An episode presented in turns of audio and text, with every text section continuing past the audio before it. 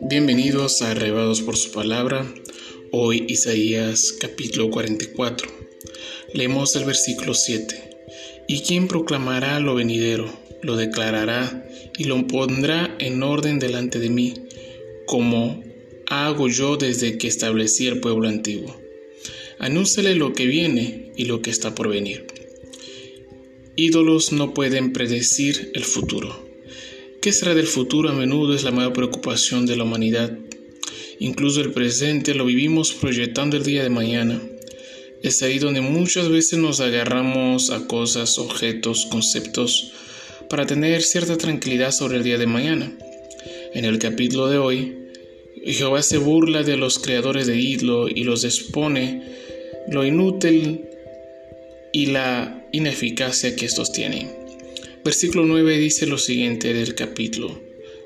Los formadores de imagen de talla, todos ellos son vanidad, y lo más precioso de ellos para nada es útil, y ellos mismos son testigos para su confusión de que los ídolos no ven ni entienden. Y la pregunta de Jehová a Israel aún suena para nuestros días.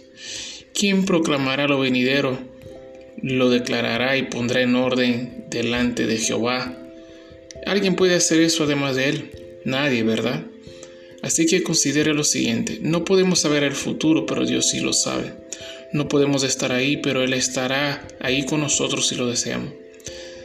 Quiera Dios que los ídolos modernos no remuevan la certidumbre que solo Dios puede dar en relación al día de mañana. Permítame decirle lo siguiente, hermano.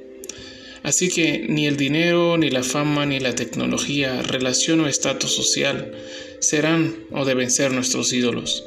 Nada nos separe de la fe en Cristo Jesús y de la certidumbre que el sol puede garantizar acerca del día de mañana. Quien intente ver el futuro con otros ojos que no sea el de Dios, lo oscurece aún más. Leemos en el versículo 18 no sabe ni entiende, porque cerrado están sus ojos para no ver y su corazón para no entender. Que Dios nos bendiga y ponga en todos nosotros la confianza en Él para descansar respecto al día de mañana. Bendiciones.